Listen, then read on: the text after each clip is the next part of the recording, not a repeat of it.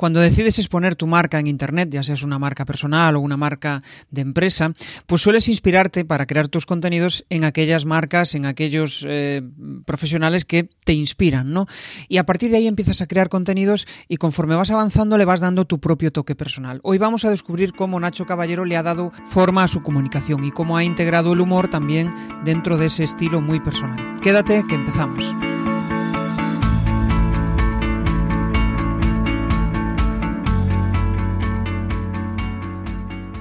Bienvenido a Comunicar más que hablar. Soy Jesús Pérez Santiago y este es el podcast de los que quieren crear su propia audiencia. A través de mi lista en jesusperezsantiago.com barra secretos, de forma periódica comparto contigo análisis de los mejores podcasters y también sus secretos para alcanzar a millones de oyentes. Resulta que el invitado de hoy, Nacho, pues descubrió mi podcast mm, en el verano estaba en, estos días de que estás de descanso, ves que no hay podcast de los tuyos habituales y eh, pues ves que no hay, vamos, que no hay capítulos nuevos y esa ansia o esa hambre de, de, escuchar podcast pues hace que busques otras nuevas opciones, ¿no? Y en ese caso pues descubrió el mío.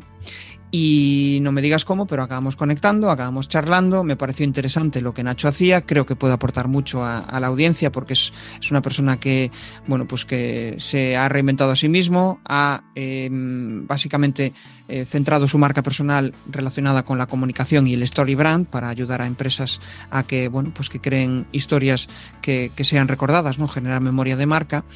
Y, por eso me pareció interesante traerlo, porque bueno, mm, quiero aprender cómo él ha conseguido montar su propia marca personal, eh, por qué se lanzó a comunicar, porque muchas veces pues eh, hay, hay mucha gente que tiene esa inquietud. Yo, por ejemplo, cuando empecé a comunicar tenía esa inquietud de a ver lo que sucede, a ver lo que pasa cuando yo empiezo a compartir lo que yo sé o mi conocimiento o mi forma de entender el mundo. Y, me gusta saber pues por qué los demás también se lanzan a, comunicar y vosotros también, los que, bueno, vosotros o tú que normalmente siempre me escucha eh, una persona, ¿no? O sea, tú me estás escuchando con tus cascos, siempre hablamos de vosotros, pero mm, al final el podcast es algo muy personal, ¿no? Y, mm, y también otra cuestión importante, que es el tema del humor, ¿no? Que muchas veces pasa desapercibido y saber integrarlo bien y que forme parte de tu forma de ser, pues no es algo, no es algo fácil, ¿no? Porque a veces pensamos, uy, si digo esto, igual no se ríe ni Dios o eh, nadie va a interactuar conmigo o voy a parecer un pesado, ¿no? Bueno, pues eh, tener esa autoconfianza para, para poder conseguirlo. Y, y con esto pues le doy la bienvenida. Muy buenas, Nacho. Hola, ¿qué tal? ¿Cómo estás, Jesús? Encantado de estar aquí contigo. Genial. Bueno, pues vamos a charlar un buen rato y antes de nada quiero conocerte un poco más, ¿no? Quiero saber qué ha sucedido, qué ha pasado para que realmente tú estés haciendo hoy lo que estás haciendo y además seas la persona que, eres hoy. O sea que en modo resumido, en modo comprimido, cuéntanos un poco qué, qué ha sido lo que, lo que te ha traído hasta estar hoy donde estás. Pues mira, yo me voy al origen, ¿no? Es un, es un clásico, pero sí que es verdad que con 5 o 6 años yo me subí en una boda que me llevaron mis padres, me subí al escenario a contar chistes, la gente se lo pasó muy bien.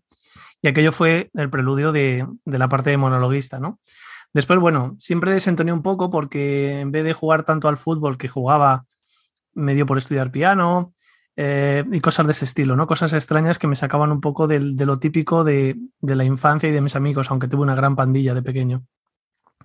Luego me pasó que con, a partir de los 16 empecé a decir que sí a todo a oportunidades laborales, sin, sin hacer caso a eso de primero terminar la carrera. Y estuve 20, y pico años vinculado al mundo del clipping, que para la gente que no lo sepa es eh, lo que ahora sería analizar la, pues, la imagen de marca, las menciones de una empresa en redes sociales, internet. Pues antiguamente, cuando no existía internet, pues se hacía solamente en periódicos y revistas en papel, ¿no? Esos fueron mis comienzos y estuve dirigiendo empresas de este sector hasta los 40 años, que salí de, bueno, 40, 41. Pero entre medias, lo que pasó Jesús fue que enamoré a mi chica haciéndola reír. Esto me pasó con 30, o sea que se estuvo solapando lo del clipping con, eh, con hacer reír a mi chica y ella me dijese, esto se lo tienes que contar a la gente. ¿Vale? Ah, lo de las anécdotas de la plaza, ahora hablaremos de eso porque todo el mundo es capaz de hacer eso en la barra de un bar, ¿no? Decir, joder, es que yo con mi, eso me lo ha dicho mucha gente, yo es que con mi gente soy súper gracioso y tal. Bueno, pues intenta capturar eso porque por ahí van los tiros. Entonces yo lo que hice fue apuntarme a un curso de monólogos en 2008. En 2009 debuté con un amigo que me animó a hacerlo. Y, bueno, a partir de ahí tostamos el CD de esa primera grabación, que era horrible. Se lo enviamos a Paramount Comedy sin pensarlo demasiado y nos dijeron que sí. Entonces, durante mm, unos siete años o así, estuve solapando mi trabajo serio y aburrido, aunque también me lo pasé muy bien y aprendí un montón, que era el clipping, porque eh, más o menos hacía lo que quería. Aprendí un montón. Siete años solapándolo. Hasta que llegan mis hijos, se tensa la situación en la empresa, llega mi hija después, yo pido horas de lactancia, total que me despiden. Y mi plan B se convierte en mi plan A a partir de 2017. Pero con un padre camarero y una madre costurera, que son los que yo he tenido con todo el cariño del mundo, y un, acte funcionario como tu amigo Alberto, pues al final lo que pasa es que eh, no tengo ni idea de cómo se gestiona una empresa, ni siquiera de separar el IVA. Entonces, una empresa me refiero de forma autónoma, porque yo había sido empleado toda mi vida, ¿no?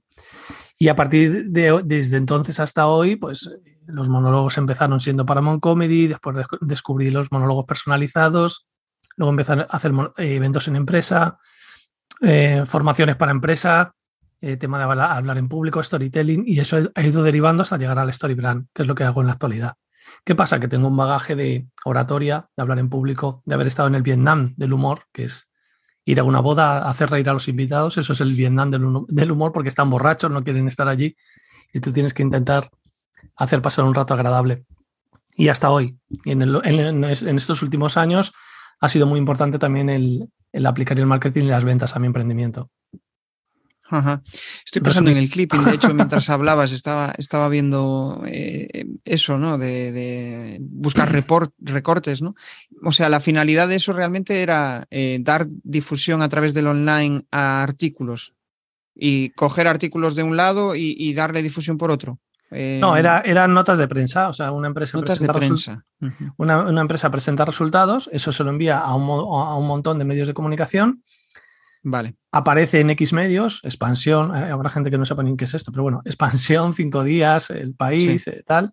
En su versión, eh, cuando yo empecé, en su versión es solo en papel porque no existía internet. Y luego yo, yo vi, yo vi el crecimiento de internet, aunque eso me eché una edad encima, ¿vale? y cómo ha ido evolucionando el mundo online. ¿vale? Entonces, luego eso se reflejaba en una supuesta audiencia, un supuesto, una supuesta difusión, un supuesto valor publicitario. Hablo de los de los medios en papel, de los medios analógicos, que ha dado paso, como todos sabemos, a eh, datos mucho más precisos, que es la tasa de rebote, la permanencia en una página, donde hacen clic, cómo se van. Y esos dos mundos han confluido. Pero al final es un tema de decirle, oye, mira, esta acción de comunicación que hemos hecho en la empresa ha tenido un retorno de, yo qué sé, 300.000 euros, por ejemplo, por el valor publicitario y todo este tipo de cosas. ¿Qué pasa? Que he estado veintipico años muy informado de lo que pasaba en el mundo, la verdad, porque tenía que, revisar un montón de, medios de comunicación. Y aprendí mucho de herramientas de búsqueda desde el comienzo y... o sea que eres un, eres un libro abierto. Estoy pensando en, ese proceso, ¿no? Porque, joder, al final es como que, mm, vale, descubriste ahí que no se te da mal comunicar, que te molaba ese mundillo, ¿no? Pero ¿cuándo, dijiste, bueno, pues yo creo que soy un comunicador y vamos a por ello? Pues cuando vi, o sea, yo, yo la base que siempre he tenido ha sido la de escribir. Jesús, eh, tengo siete libros publicados en Amazon y desde pequeño me gustaba escribir. También escribí cosas cuando era pequeño y, crónicas de la Liga Fantástica de Marca cuando salió en su día. Siempre me ha encantado escribir.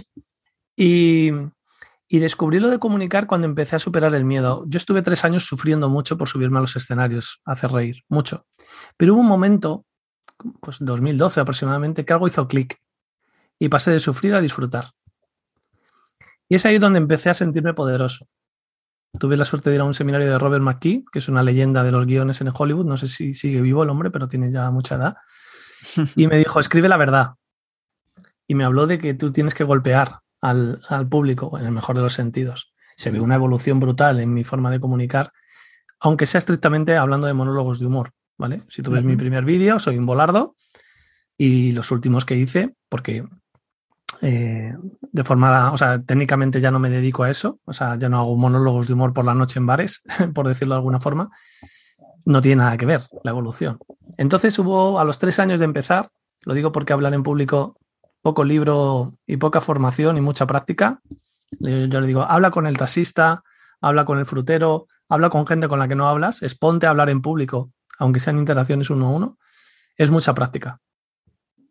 Es tal cual, es que yo, yo durante mi infancia, yo creo que mi adolescencia, siempre creía que era un don, era algo que, con el cual nacías, ¿no? Y bueno, puede ser que haya personas que sí lo nazcan con ello, pero, eh, o, bueno, que tengan cierta facilidad, pero llega un momento en el cual si te expones, si te arriesgas, si vas hacia, dices, joder, pues yo, a mí me gustaría hablar con soltura, pues al final, si practicas y practicas y practicas lo que te pasaba a ti, al final, pues va a haber una evolución tremenda en muchos casos. Mm. Y cuando, yo creo que el, el clic es cuando, ostras, lo estoy disfrutando.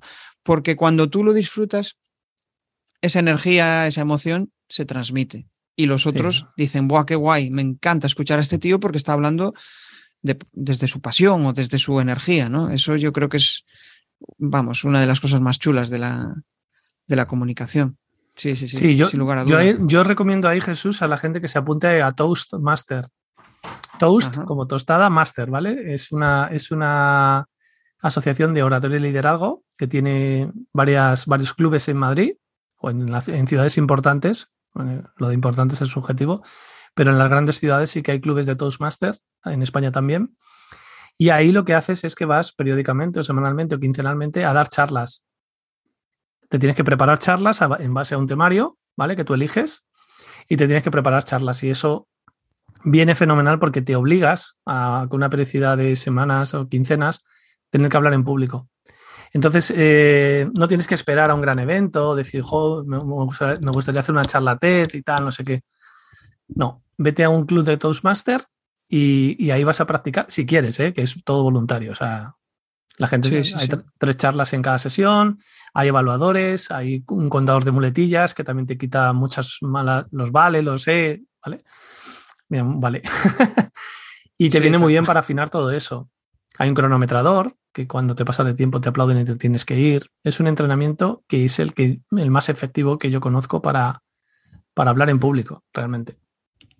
Sí, sí, está, está genial. Y sobre todo, eh, eh, ¿cómo decirlo? Si no te atreves a dar el paso y pasarlo mal, pasarlo mal, porque si vas a una sesión de Toastmaster, pues el primer día lo vas a pasar mal, no conoces a nadie, dices, ¿qué coño es esto? ¿Esto es una secta o algo así?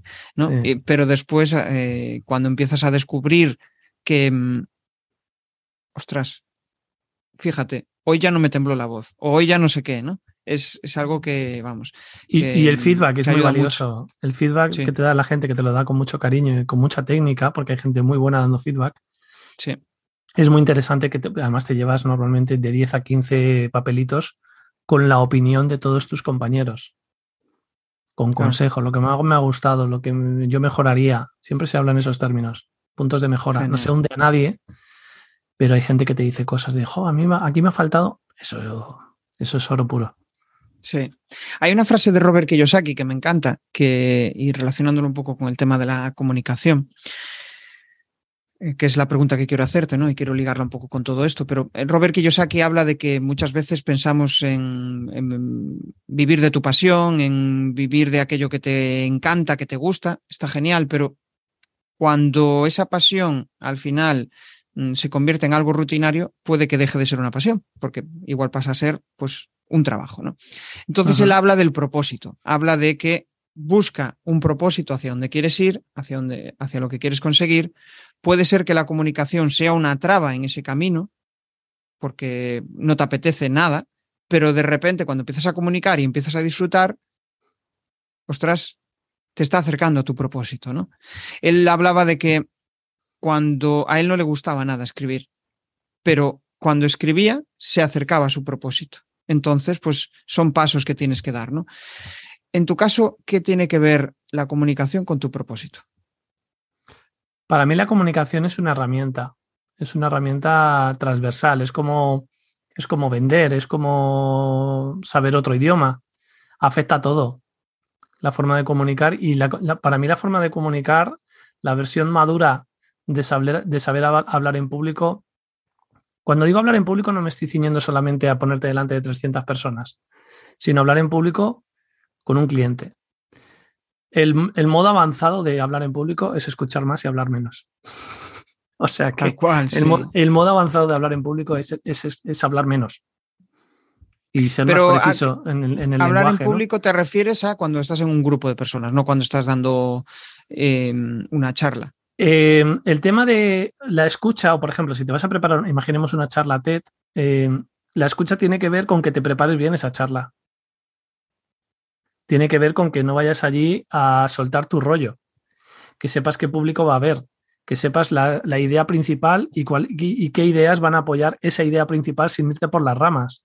Eso también tiene que ver con, con quitar paja.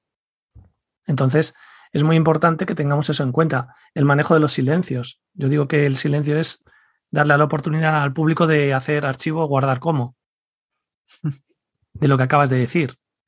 Y hay cosas que se dicen y si no dejas el silencio después, pierden todo su efecto. Entonces, hablar en público al final es una herramienta que solo mejora con la práctica real, no con la práctica teórica, no con, pues eso que te digo, de, no te leas más libros de, hablar en público, porque no, no te van a ser... No, no valen. salvo que valen para interiorizar ideas y para, para pasar a la acción salvo que tengan ejercicios, que alguno hay muy bueno, por cierto, eh, salvo que tengan ejercicios y los, los hagas, no sirve para nada.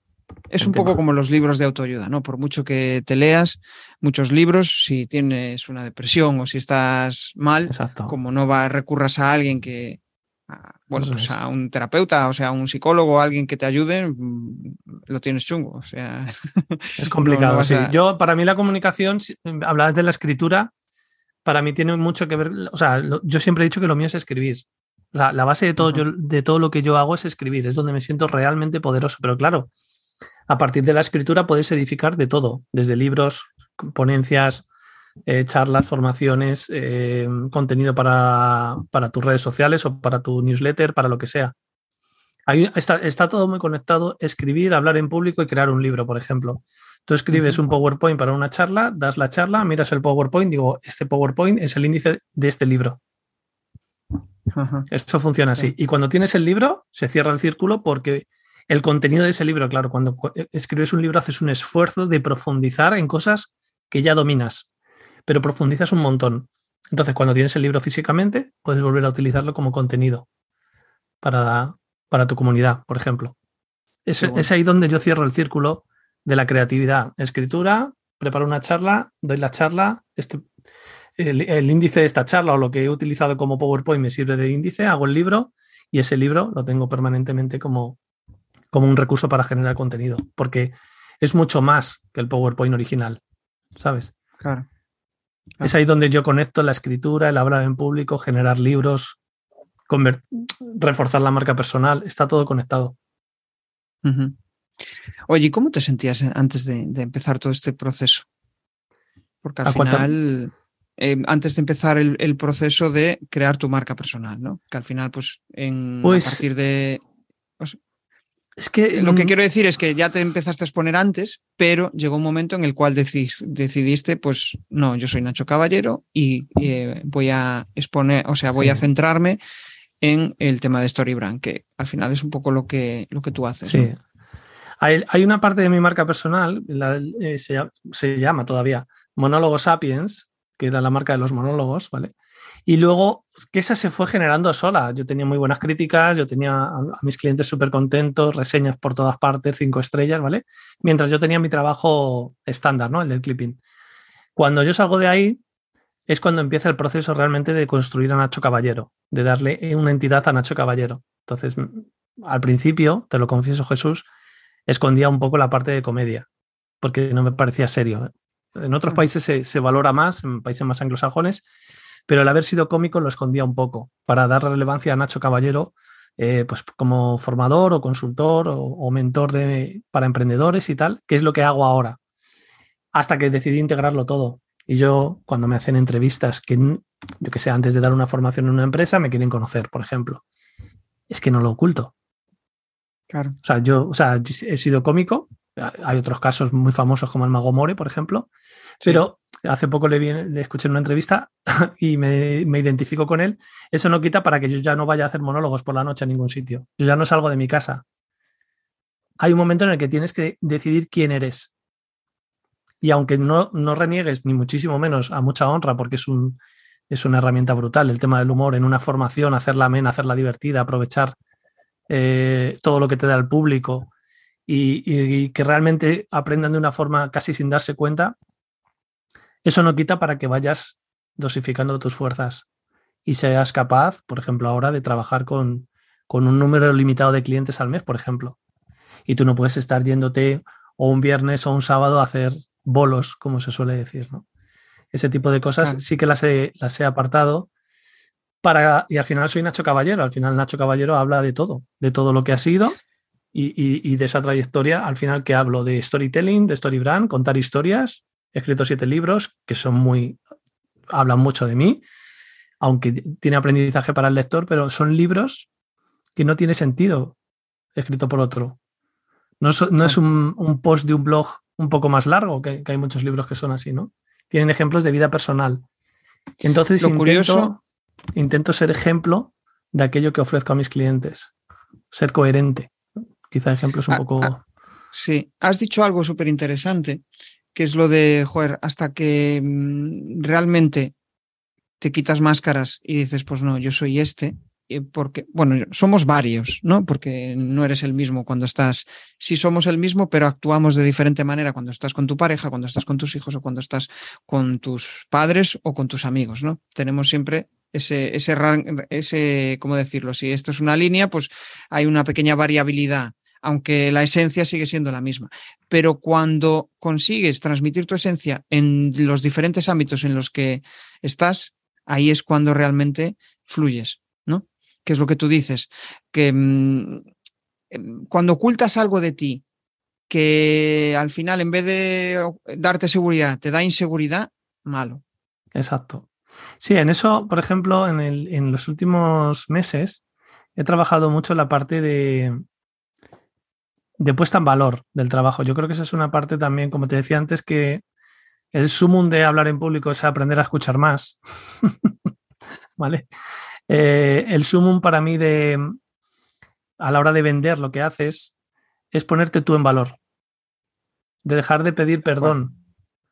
Eh, oye, mm, van a ser solo cinco minutos, muchas, muchas gracias por tu tiempo, esa pleitesía eh, ante el cliente o el potencial cliente, en realidad es muy negativa. O sea, es la idea porque, porque te estás sometiendo antes de tiempo incluso. Entonces, tener muy claro que hay gente que lo único que quiere es tu sometimiento o que quiere coleccionar propuestas sin intención de contratarte.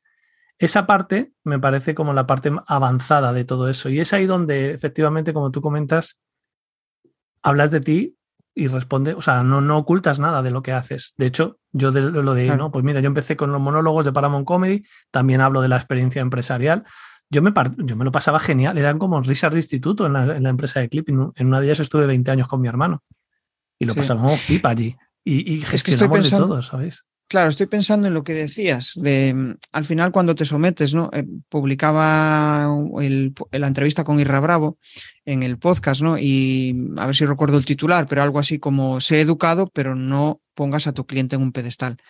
Cuando tu cliente al final no te valora, simplemente eres pues alguien que le va a dar un servicio y te va a pagar, pues probablemente nunca vas a poder subir tus precios, te sentirás mal, dirás, joder, mis clientes son tóxicos, pero en realidad la raíz del problema eres tú.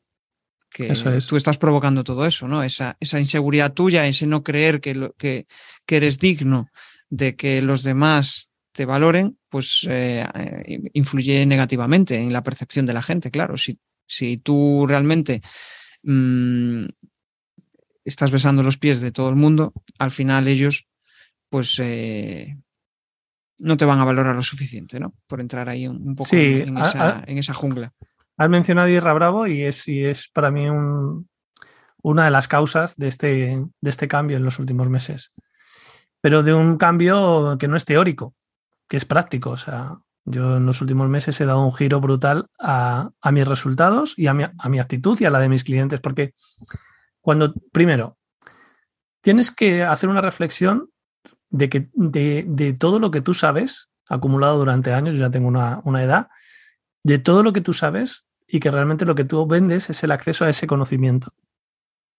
Eso para empezar. Y esa reflexión la tienes que hacer tú antes de, aunque tengas un poco de síndrome del impostor en un momento dado, porque cobras 100 y de repente pides 1000 y te los pagan, te lo pongo como un ejemplo, ¿vale? Em, así en proporción, a lo mejor no 10 veces más, ¿vale? Pero a lo mejor 4, 5, 6 veces más de lo que venías cobrando y te dicen que sí. Notas enseguida que el cliente te hace más caso, te respeta más, te incordia menos y todo va mejor. Porque eres una autoridad para él. Exacto. Y tú. Alguien que sabe.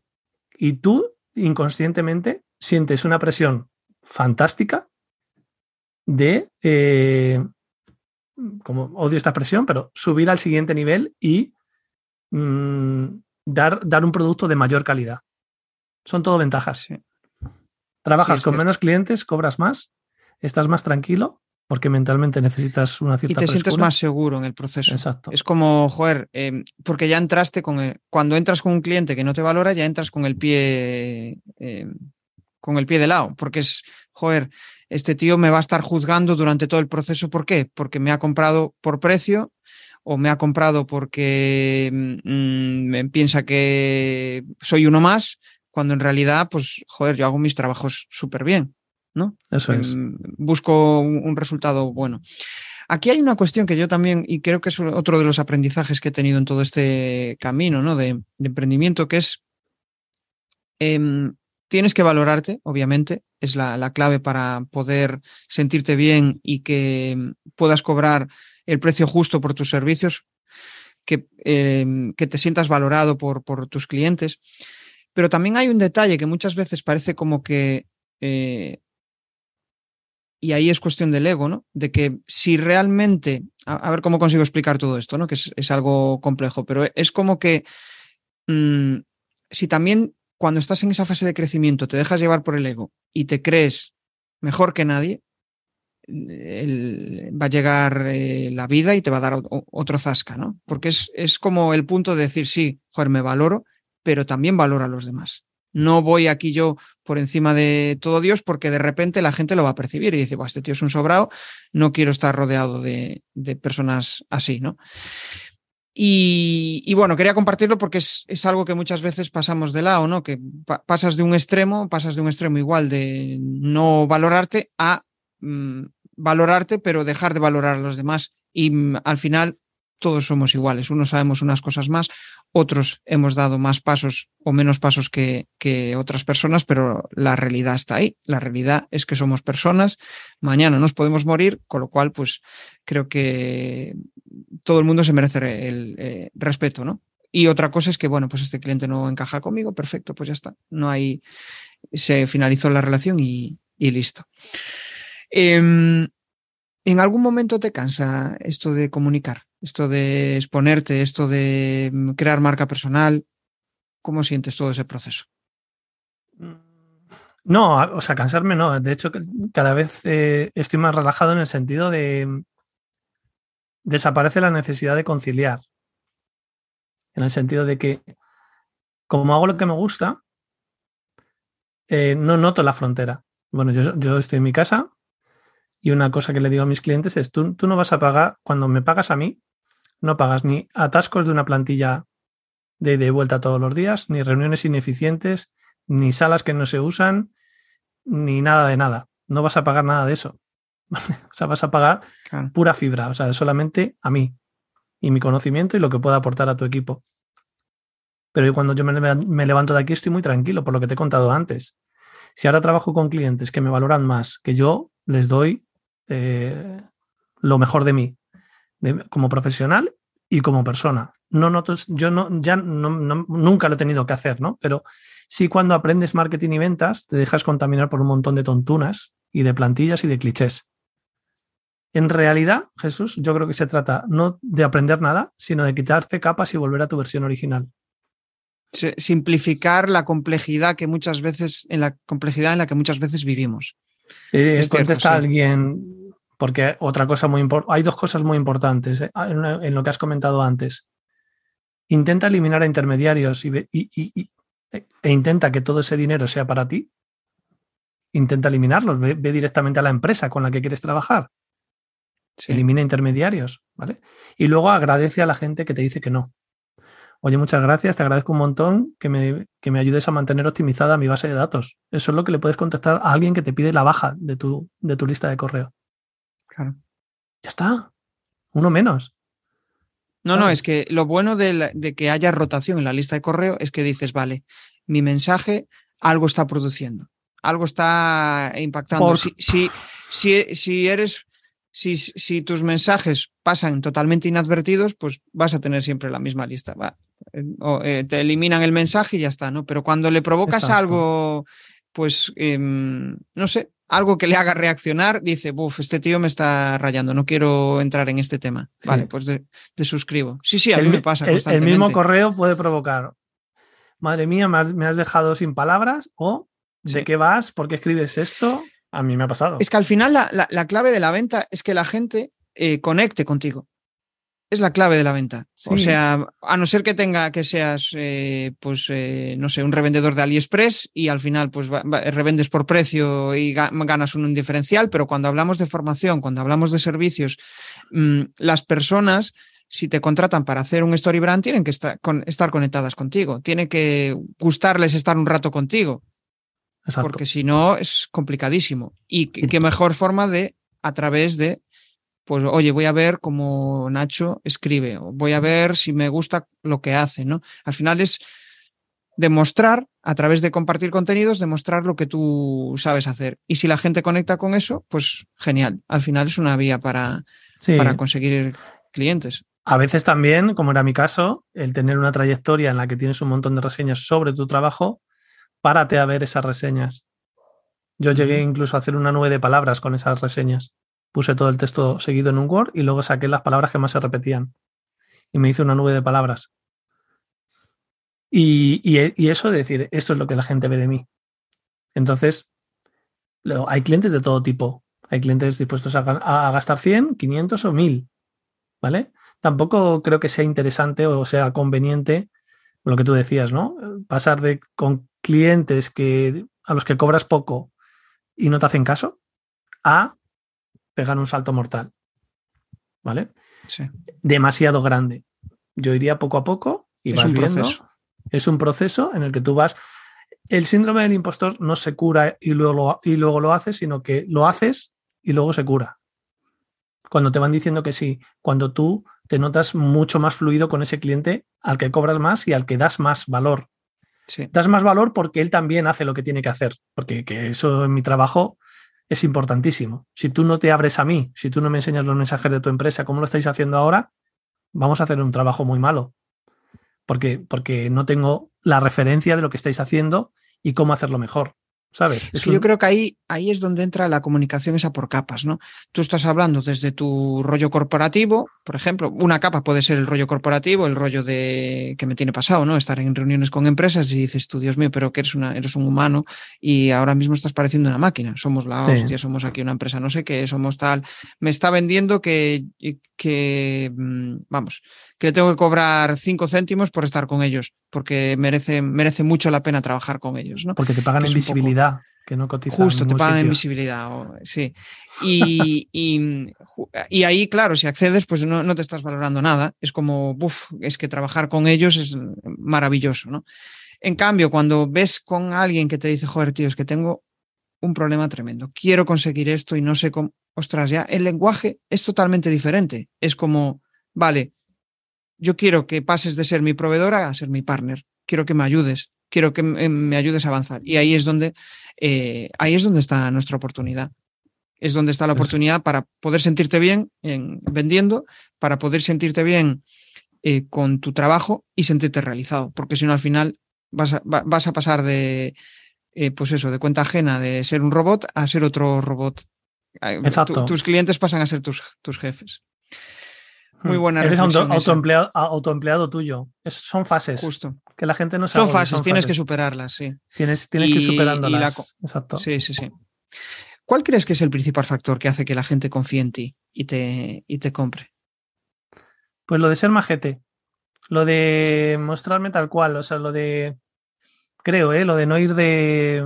Pues no he puesto ningún MBA en mi currículum, no lo, no lo doy excesiva importancia. Sobre todo tengo experiencia con clientes y procuro mostrar, aunque sea mostrar necesidad, sí que procuro eh, que la gente me, me, opine sobre mi trabajo, para bien o para mal. Por ejemplo, en los libros de Amazon tengo, tengo a mis haters, pero intento ver puntos de mejora en todo. No, intento no ir de nada. De hecho, cada vez eh, las reuniones me las preparo menos porque prefiero que sea algo natural, algo natural. Y he pasado por la fase que te he contado antes. Cuando te mm. metes en marketing y ventas, que es esencial para triunfar en tu empresa, o lo haces tú o lo, hace, o lo tiene que hacer otro, pero saber vender, tú no eres genial porque sí. O sea, tú no eres, no, es que tengo un producto maravilloso. No, no, no, no, olvídate. Como dice, eres empate con miles de personas, ¿vale? Al final es, la gente te contrata, lo que dice el logo de Wall Street, Jordan Belfort, un día es tu empresa, un día es tú, tú como profesional y un día es tu producto. Bueno, pues el orden es tú, tu producto y la empresa. O la empresa tu producto mejor dicho. Tú, empresa y producto. Y si empresa y persona van juntas, persona y producto. Aunque no sea el mejor del mundo, y todos, todos trabajamos con gente o compramos el pan en la panadería donde nos cae bien la persona. Sí, sí, sí. Y siempre que el pan sea medianamente aceptable. Que, tenga un nivel, que, tenga, un cierto nivel. que el mejor pan Te puede caer muy bien, pero si el pan es una caca. Pero nadie le compra el pan a un imbécil o a alguien que le cae mal. No, no, no, procuras evitarlo. Es, curioso. Y, pasa siempre, o sea, pasa en el negocio local y en Internet. Al final, si, si dices tú, joder, es que solo de escuchar el podcast de este tío me, aburre o pues ya no le vas a comprar. Al final es... Hay, hay una cosa... Y ahí es donde... Sí, sí, Perdona, un inciso y ya te dejo. y ahí es donde está la oportunidad de cada uno, porque em, tú como persona, por tu forma de ser, eh, no hay personas que hablen como yo. No, Mm, puede que se asemejen, pero no se van a parecer a mí, ¿no? Y con mis virtudes, con mis defectos, entonces habrá gente que diga, joder, qué majo este tío, que me gusta cómo habla y quiero eh, conocerlo un poco más. Dale, dale, que Nacho. sí, no, era, era cuando, cuando, cuando nos medimos mediante la formación, cómo te has formado, con, qué has estudiado, qué cursos has hecho y tal, en eso eres empate con mucha gente. Es formación más conocimiento lo que te hace diferente el conocimiento, la experiencia con clientes. Cuando tú, alguien te googlea, ve vídeos míos en bodas, en, monólogos en Galileo Galilei, no sé qué, cotillea todo eso, que se hincha a cotillear. Ve que yo he estado en el barro. Que si le, quieres un curso de hablar en público, este tío tiene 50 vídeos hablando en público, por ejemplo, ¿vale? Entonces, eso es lo que te desempata de los demás. Y además te ven tal cual. ¿Cómo, te, cómo, cómo lo haces? ¿Cómo, ahora yo estoy, estoy troceando charlas, conferencias en vídeos de un minuto y soltando ideas para que la gente me vea en acción, ya está.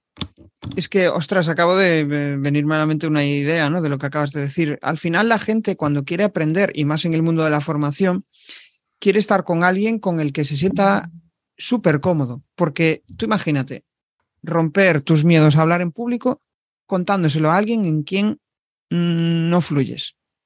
Es horrible eh, no, vas a avanzar. Es como estar solo, porque al final es, joder, este tío me está dando, por ejemplo, estoy poniendo, este tío me está dando caña, que tengo que avanzar, que tengo que avanzar, pero no me siento escuchado, no me siento comprendido. Y muchas veces, y esa es la base, em, joder, a mí me pasa, ¿no? Cuando mentorizo a, a gente, em, es más escucharle y, y que se sienta comprendido, y ahí es cuando avanza. Se da cuenta de que, ostras, es cierto, joder, estaba mm, ensimismada en esta inseguridad, pero si le dices, venga, vamos, no sé qué, depende de la persona. Al final, habrá personas que sí les mole ese rollo de, eh, de estar encima de ellas y darle caña, y otros que no, que lo único que quieren es pues ir a fuego lento y ir matando esas inseguridades, ¿no? Y ahí es donde está pues el poder de la, de la escucha.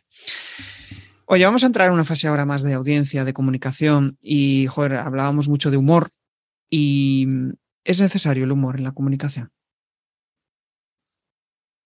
Hombre, yo creo que es una herramienta muy valiosa. Si no la tienes, no va a pasar nada. Hay gente que de forma muy seria ha sido muy eficaz, pero al final el humor es como es como que va subiendo la presión de la la aguja de la presión va subiendo o la densidad de lo que se está diciendo y al final el humor lo que hace es bajar esa presión.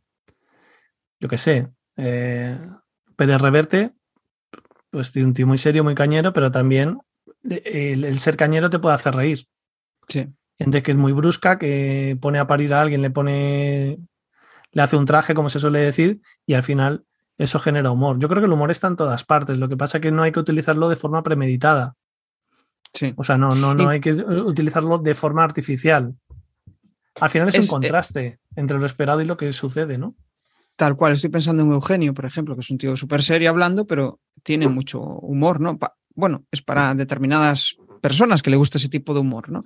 Y muchas veces el ser serio, pues puede ser también una fuente de, humor, porque la gente dice, joder, acaba de decir una barbaridad y lo dice todo serio, ¿no? Y, eso genera... Eso me pasaba a mí al principio, que era un volardo, pero el texto era bueno. Entonces la gente se reía con el texto a pesar de todo. Claro. Entonces, por ejemplo, lo que decías. Si, tú no estás en el tema de hablar en público, te pongo un ejemplo. Yo debuté en Joy Slava y fue un desastre. A los tres minutos tenía la boca seca y tenía que hablar 18 o 15. Y por, me, o sea, me mantuvo en el escenario el texto. La gente se reía porque el texto era bueno. Pero después de eso, cualquier hijo de vecino lo hubiese dejado. Te, te hablo del año 2010. O sea que sufrir, sufrir, sufrir hasta que un día disfrutas o, no. O, no. Es sufrir, Henry, no, Henry, Fonda, Henry Fonda decía que él vomitaba cada vez que salía al escenario. Vale. Hacer teatro. Tenía 75 años y seguía vomitando.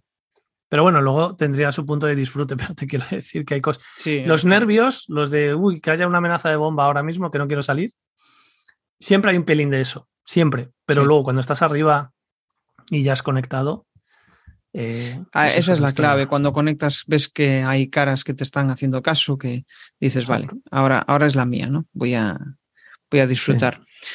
Al principio hablaste de algo súper interesante, diste ahí un pequeño tip de, cómo integrar el humor, ¿no? Que era como captura esos momentos donde ves que la gente se ríe contigo, captura esos momentos donde ves que haces gracia, porque eso es lo que te va a ayudar después a, a bueno, a integrar el humor en tu comunicación. ¿Qué pasos le dirías a alguien que le cuesta reírse o le cuesta ser eh, gracioso para, para, que pueda avanzar y, pues conseguir eh, pasar de ser un, borde a ser un poco menos borde?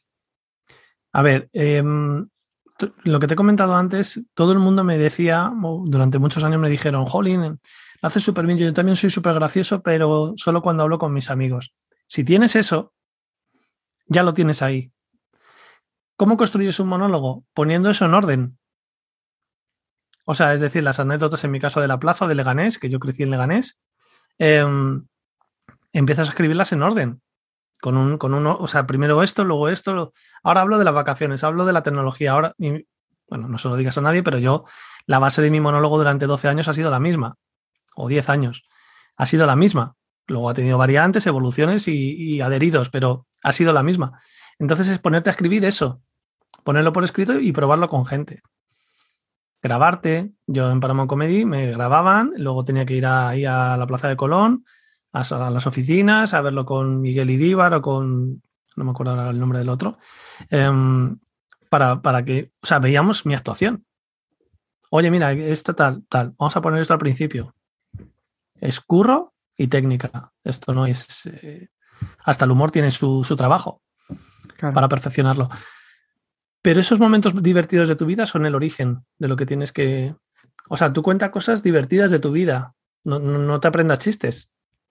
Situaciones divertidas. Vale, algo que esté integrado, ¿no? Que, ya tengas integrado. Que te y si tienes una vida que no tiene nada de eso, pues, pues te tienes que hacer otro tipo de cosas en las que no te puedo ayudar. ¿Sabes? Si tu vida está vacía de contenido, pues... Eh, pues Ir a teatro, por ejemplo, hacer probar y dices, bueno, pues no me mola, pues voy a otra cosa. Eh, Deja Netflix y piensa que de tu vida solo hay una temporada y empieza a vivir. Claro, sí. Me mira Netflix un poco menos y, y, vive un poco más. Y, vive un poco más, justo. Que bueno, pues Netflix también tiene sus ventajas, ¿no? A veces estás en momentos que quieres desconectar y, puedes desconectar a través de Netflix, YouTube, pero si tu vida está vacía, pues haz algo diferente. Si no... Yo en Netflix, un amigo me dijo, tienes que ver la película Moneyball. Y ah, digo, ah, vale, a ver si la veo este fin de semana. Y dice, no, no, no, la tienes que ver en tu rato laboral, en tu, tiempo de trabajo. Y eso me estalló un poco la cabeza porque... Es muy buena esa... Es muy buena peli, pero cuando me dijo, no, se llama David Blake, que es, es muy experto en teletrabajo, y me dijo eso, y, y me la puse una mañana en mi horario de trabajo. Eso también es ver, es ver Netflix o no sé Eso- en qué plataforma está. Eso es brutal hacer eso. Yo muchas veces hago, hago, hago, hago cosas así. En plan, hostia, hoy no, no fluyo tal. Eh, voy a dar un paseo, no, algo falla. Y de repente pongo a verme alguna charlatez, algo que me super motiva, o incluso a veces tengo visto eh, formaciones, formación, videoformaciones que, y digo yo, pues nada, me voy a poner aquí, no- hoy no trabajo y hago esto. Y acabo la formación y de repente hostia, tengo otra emo- otras emociones, tengo otra carga de pilas y digo, pues venga, que es, es brutal, par- parece como que durante el- tus horas de trabajo, seas emprendedor, seas trabajador, tienes que estar a full con eso, ¿no? Sí, Y el parar muchas veces te hace avanzar, joder. sí, sí. Em, sigo ahondando en todo esto de la comunicación, de la audiencia, y mm, hay otra cosa que me pica la curiosidad y es eh, cómo, cómo vas, cómo creas una audiencia, cómo tú eh, decidiste crearla, cómo empezaste a comunicarte con ellos y a transmitirles tu propuesta de valor. Bueno, yo ahí he pasado en un proceso en el que incluso en 2019 borré todas mis redes sociales, entonces eh, hice un pequeño reset, menos LinkedIn, es la única que no he Sí. borrado, pero yo lo que más valoro en este momento es eh, cuidar de la gente que conozco. Desde la que tengo en el, en el WhatsApp, eh, por ejemplo, los estados de WhatsApp para mí son muy valiosos porque te permiten ver, es una ventanita a gente con la que has tenido contactos, clientes, ex clientes, eh, gente de tu barrio, amigos de, toda la vida, etcétera. Esa es gente que te conoce. Y luego la base de datos. A lo largo de los años vas pasando por diferentes trabajos y vas eh, acumulando información de clientes. Cuidar mucho más a esos que a los de las redes sociales. Porque las redes sociales son terreno alquilado. De hecho, yo estoy en fase ahora, que lo puse ayer. Me estoy, me estoy trayendo a la gente de LinkedIn, me descargué todos los datos y les estoy ofreciendo hablar por hablar por, Por por el correo electrónico para no, para Sí. no depender de algoritmos. Y Al si no me es quieres leer, fácil- si no me quieres leer, no pasa nada, genial. Claro. Es más fácil vender o que te compren o establecer relaciones con aquellos con los que ya tienes algún vínculo que a los nuevos. A los nuevos es más difícil captarlos. Sí que no hay que. Al final, pues bueno, como todo negocio, siempre tienes que tener flujo de, de gente, de gente nueva, ¿no? Pero mm, ¿por qué no con los que ya tienes? ¿no? Esto es como las compañías telefónicas que se hacen unas ofertas terribles para los nuevos y los que están dentro, pues se sienten eh, infravalorados, porque hostia, a este tío que viene le das un precio de la leche y a mí me estás cobrando y me estás quitando. eh, vamos, me estás cobrando mucho más que, que a ellos, ¿no? Y cuando en realidad debería ser al contrario. Tú que estás aquí y llevas tantos años conmigo, pues venga, eh, te voy a dar estos, estos beneficios. Um, sigo pensando en todo eso, ¿no? De, de joder, creas una audiencia, eh, empiezas que la gente empiece a interactuar contigo, pero ¿por qué te siguen? ¿Qué hay ahí? ¿Qué, qué es lo que hace que, que estén, que quieran estar a tu lado? A ver, yo lo. Yo, en la fase en la que estoy ahora mismo, Jesús, yo nunca he tenido 10.000 seguidores en ningún sitio. Bueno, en, en LinkedIn tengo 7.000 y pico, pero si lo pasásemos a limpio, no creo que superasen los 1.000, ¿no? Pero, o sea, de gente que realmente interactúa conmigo. Entonces, yo creo que realmente yo soy muy partidario de, de demostrar lo que sabes hacer. Y cada vez soy más partidario de demostrar menos en las redes sociales y dárselo a la gente que realmente le interesa. Por eso estoy haciendo una transición muy intensa hacia, me levanto por la mañana, no pienso tanto en el, en el post que voy a escribir en LinkedIn, el, el resto casi que te las descarto conceptualmente, ¿vale? El resto las alimento con Metricool y tengo, tengo programadas cosas hasta agosto del año que viene. Ese es mi sistema en estos momentos, ¿vale? Y hablo mucho de mis libros, también te lo digo. Porque creo que en 2022, a lo mejor en 2015, cuando empezó Boluda, por ejemplo, en 2014, tenía mucho sentido lo de esto de aportar valor. Pero hoy en día es la mejor forma para mí, para mí, de ser invisible. Estoy cansado de lo de la bombilla de Edison, los caballos de Henry Ford y que muera Isabel II, aprendizaje de la muerte de Isabel II eh, lo de Federer, madre mía, qué, qué amistad tan chula. Venga, tío, ya. Paso, paso. Cuéntame algo. Cuéntame por qué el panadero de mi barrio no me genera confianza porque continuamente le veo fumando delante de la panadería. Mucho más interesante que lo de Federer, que lo está diciendo todo el mundo. Qué bueno eso. Ah, decía, ah, explícame un poco eso de lo de la invisibilidad. Prefiero ser más invisible. ¿Qué significa eso? es que si, lo, si haces lo que todo el mundo eres invisible. Te crees que te va a dar visibilidad porque te dice todo el mundo que lo haga, pero te hace invisible. Sí. Otra vez lo de Federer. Eh, somos copias de otros y cuando somos copias de otros prefieres al original siempre. Es cierto. Y te levántate por la mañana pensando en qué correo le vas a escribir a tu lista de correo. No a la de ninguna otra red social, a tu lista de correo.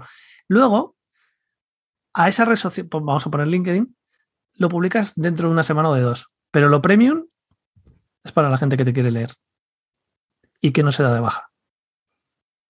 Sí, sí. Esa, es, la, gente, esa es tu familia laboral.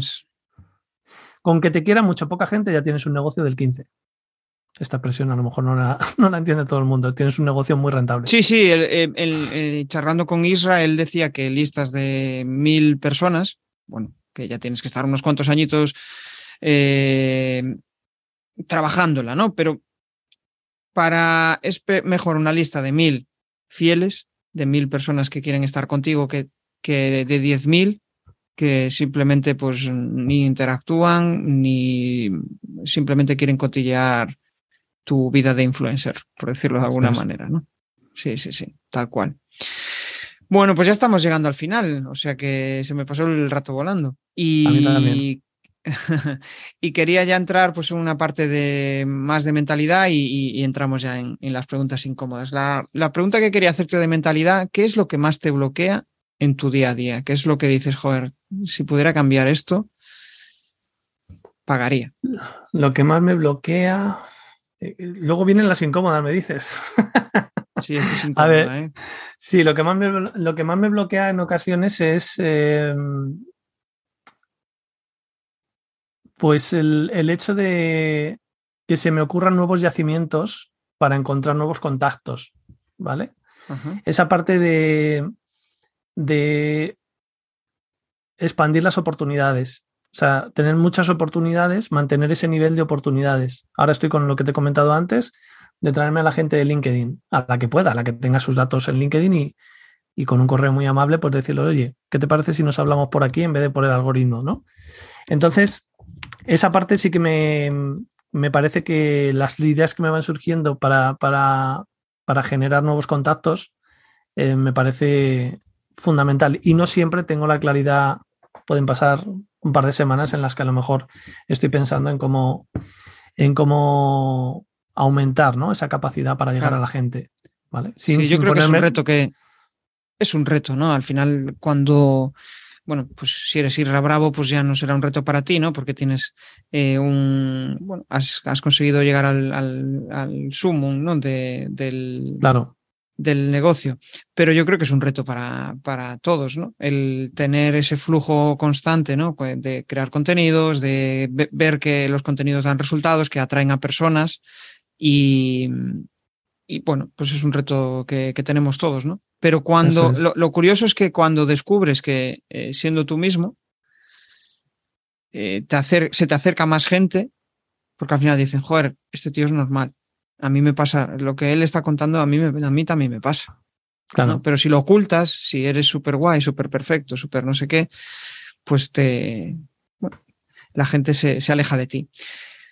Eh, y a nivel de mentalidad, ¿qué crees que es lo más importante para ti? Para mí lo más importante, te voy a soltar una exclusiva, Jesús. Lo pensé ayer cuando, mientras ah. mis hijos estaban en el polideportivo, eh, yo me fui a dar un paseo de estos de a paso ligero con vitamina D gratis en forma de sol y es, eh, me encanta vender porque tiene dos beneficiarios claros, mi cliente y mi familia. Y eso es un tema de mentalidad que me parece prácticamente incontestable, incontestable para mí, ¿vale? Es que vender es, es, es bueno. Es, que, al final estás, estoy, estás ayudando a alguien que tiene un marrón y, y, y que se lo vas a, a solucionar. A El otro día le contesté a un cliente, a un cliente, no, perdona, a uno de estos de LinkedIn, oye, tal, tal, pero si me vas a vender, no me si me vas a vender algo, no me interesa. Digo, mira, no sé si se llamaba Vicente, ¿vale? Em, digo, oye, mira, eh, ahora era viernes, ¿vale? Digo, la verdad es que me encanta vender. Digo, yo ahora me voy a ir con mi familia a hacer merienda cena y gracias a la venta ayudo a mis clientes y pago la merienda cena. y me quedé tan ancho, ¿sabes? Estoy ya en fase de... no es, que es, quitarte capas, ¿sabes? O sea, ¿quién, qué, te crees que paga la merienda cena? ¿Sabes? No, no, pero al final, joder, a todos nos, nos gusta comprar. Y si estás estableciendo una reunión con alguien y pues es que simplemente con el hecho de conectar con alguien, ya estás vendiendo algo, le estás vendiendo, eh, le estás vendiendo y le estás comprando. Le estás comprando probablemente que te gusta charlar con él y probablemente le estás vendiendo pues tu forma de ser. Oye, tal como te estoy hablando yo, tal como te estoy comunicando, te encaja, te mola, ¿quieres seguir hablando conmigo? Al final es, va un poco de eso, ¿no? Todos estamos vendiendo constantemente. Pero sí, sí, es cierto eso de, no, no, si me vas a vender algo, no, tú decides si quieres comprar o no. No es tu, no es mi, mi obligación. Yo lo que quiero es, pues eso, si tienes algo que me puedas contar y que yo te pueda ayudar, pues genial. No, yo Pero sí que resulta incómodo cuando alguien te envía mensajes, pero al final tampoco, al final es el estado de ánimo en el que estés. A mí antes me molestaba ese tipo de mensajes y ahora no me molesta porque asumo que, joder, pues muchas veces para llegar a un gran público y tienes que prospectar, pues tienes que generar un mensaje para llegar a, muchas personas. Las que le resuena ese mensaje, genial. Las que no, pues nada, a otra cosa, mariposa. Eso es, eso es, esto voluntario. justo. Bueno, pues entramos en las cuatro preguntas incómodas y, y, nos vamos. Tu mayor aprendizaje en la vida, respóndeme con una frase o con una palabra. Familia. Vale. Lo que menos te gusta de dar conferencias. Mm que menos me gusta de dar conferencias. Que la gente piense que son gratis, no en el sentido de gratis económicamente, que la gente no las valore, que la gente no, no, las ponga en valor, o que no sea capaz, de, aunque sea gratis, ¿eh? de sacarle yo algún tipo de rendimiento en forma de contenido o algo de eso es curioso, yo tengo esa misma sensación con la formación. Es como que la formación, por lo menos depende del grupo en el que estés, ¿no? Pero eh, hay determinados sectores de la población que eh, piensan que la formación debe ser gratis, que la paga papá Estado, ¿no? Pero al final descubres que la buena formación no es gratis. Es, Si tú valoras a alguien que dices, este tío que, bien habla, que bien comunica, me, me, gustaría aprender su método o que me ayude en todo ese proceso no es lo mismo que hacer una formación enlatada que, te puede dar. Mira, la formación es el, disco es el disco grabado y tú me quieres en concierto. Claro, ahí está. Justo, tal cual. Eh, la primera cosa que harías hoy si lanzaras un nuevo proyecto. Cobrarlo bien. me sale del alma. sí, sí. Cobrarlo bien. Cobrarlo bien. Cobrarlo de tal forma que yo vaya a estar feliz dando ese producto a, mis, a mi audiencia. Un reto para este año. Un reto para este año. Em, estar tranquilo para el que viene. Y vamos bien en eso. Estar tranquilo económicamente para el que viene. Y va muy bien la cosa, la verdad. Genial. Ese es el reto de este año. Pues Nacho, eh, estamos llegando al final. Em, voy a aprovechar ahora para que, antes de hacer mis reflexiones finales, que compartas tus coordenadas, donde te pueden localizar y también, pues, eh, que si quieres hacer algún spam de valor, pues adelante. Pues nada, me podéis encontrar en nachocaballero.com y em, acabo de lanzar un, un libro, mi séptimo libro, que se llama Tu vida cuenta, que tiene una página que se llama tuvidacuenta.es. Y si alguien quiere formar parte de esa gente que recibe mis correos antes que nadie, pues puede probar en nachocaballero.com barra VIP. Bien, genial. Bueno, yo me llevo varias reflexiones de la charla. Quizá una de ellas es, oye, captura esos momentos donde bueno, pues donde ves que tienes gracia, los estás disfrutando, captúralos porque probablemente eso te va a ayudar cuando quieras hablar en, público, a sentirte bien, a que tus emociones en ese momento, que al final comunicar va de emociones, de cómo te sientes en el momento, si estás apagado un día, ¿no? como puede ser, a mí me sucede, muchas veces hay podcasts, hoy por ejemplo, pues eh, tengo cierto cansancio, ¿no? Y hace tiempo pues me daba vergüenza compartirlo. Eh, ahora no, es decir, pues no, no todos los días estás de igual forma. Hay días que estás más cansado, hay otros días que estás con más energía. Siempre intentas estar en un, en tu, vamos, en tu mejor forma, pero hay días, pues bueno, pues estás cansado y se nota. Al final, pues no, no estás igual de fluido, las ideas no fluyen de, igual forma, ¿no? Con lo cual, permítete. Eh, pues aceptar tal como eres, permítete que tienes errores, permítete eh, bueno, pues aceptar la vida tal, tal, como, tal como es y eh, quizá la otra reflexión tan chula que diste es, oye, da pasos. Si, si estás viendo Netflix todos los días y no has y ves que no hay cambios y te sientes mal, pues sal afuera, ¿no? Mm, eh, tal como hablabas de Toastmaster, por ejemplo, del club de oratoria, es. conoce nueva gente, empápate de nuevas cosas, pero eh, la, la, principal clave para, para hacer cosas distintas es hacer algo distinto. Es la, la, la, principal clave. Y con esto nos despedimos, Nacho. La verdad es que ha sido un placer tenerte aquí. Y nos Muchas gracias. Igualmente. Venga, un abrazo. Chao, un abrazo chao. fuerte. Chao. Si te ha molado este episodio del podcast, pues déjame un maravilloso like o un precioso comentario en tu plataforma habitual de podcasting. Si quieres dar más visibilidad a tu marca y llegar a nuevas audiencias a través de un podcast, te cuento cómo puedes crear tu propia estrategia de comunicación en jesusperesantiago.com.